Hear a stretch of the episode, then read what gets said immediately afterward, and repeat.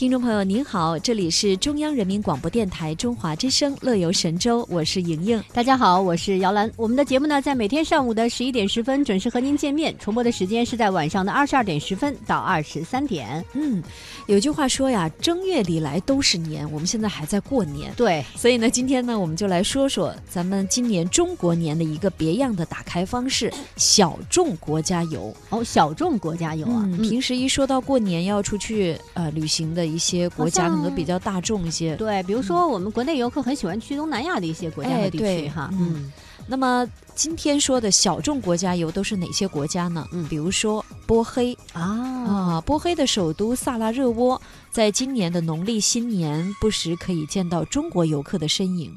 那么他们选择到波黑这个属于是东南欧的小众国家，在旅行当中过年。嗯，我们去那儿也看一看吧。嗯，在拉丁桥畔，这是第一次世界大战导火索点燃的地方。来自北京的赵习静和母亲呢，在这里。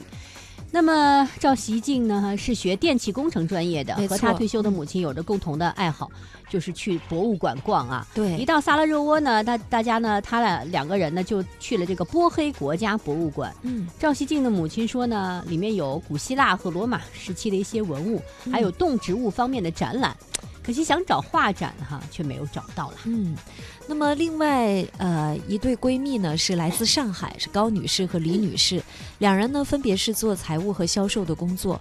呃，当然呢，平时旅行当中呢都不喜欢从众。嗯，所以呢，他们就选择了萨拉热窝，因为他觉得这里小众，而且呢，就连酒店和餐馆，他们都不会选择排名前十之内的。哦，呃，说到萨拉热窝给两人留下的深刻印象，他们主要觉得是现代和古典交融的一种风格。嗯，可能，哎，说到萨拉热窝，呃，不知道听众朋友是不是这样的感觉啊？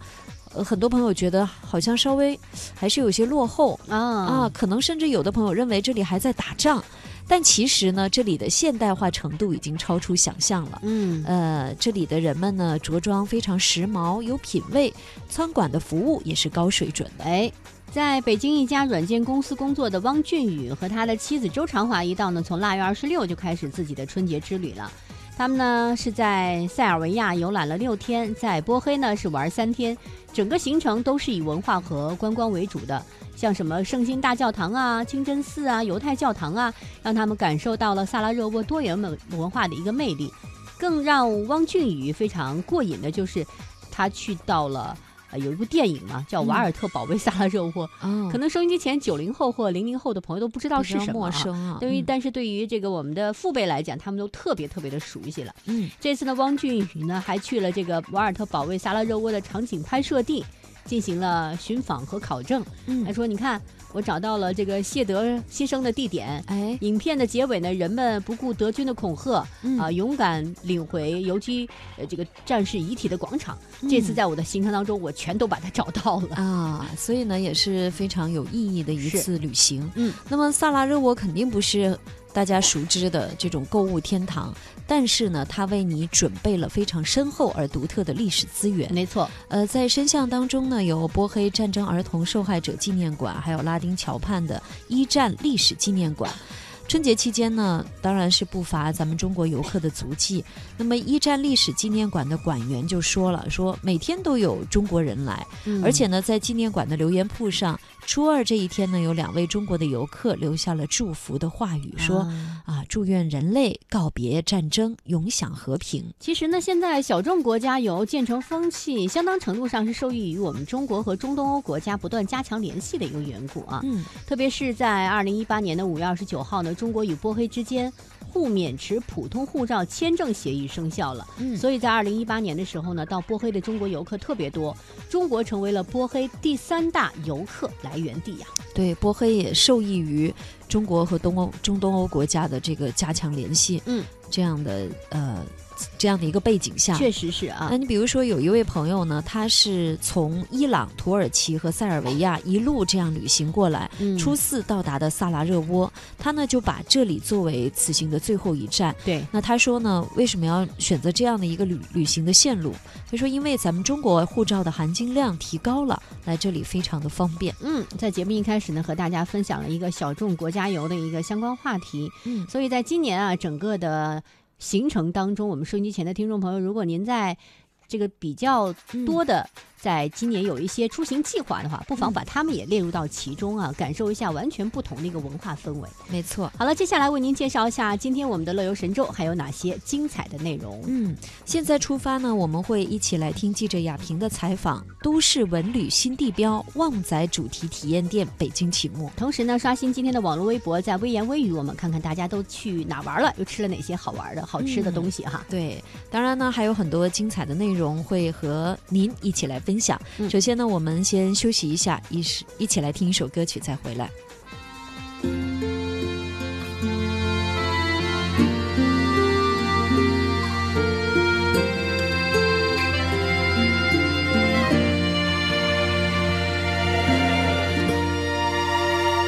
在某个清晨，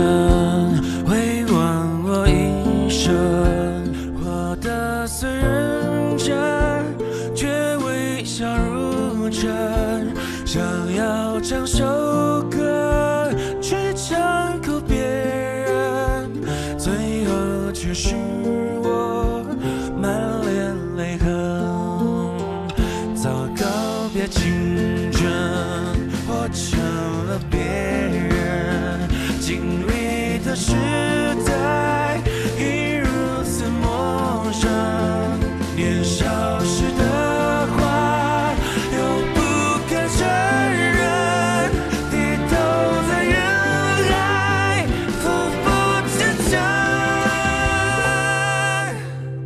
的一半人生要当就像只风筝，如果命运是风，什么又是我的生？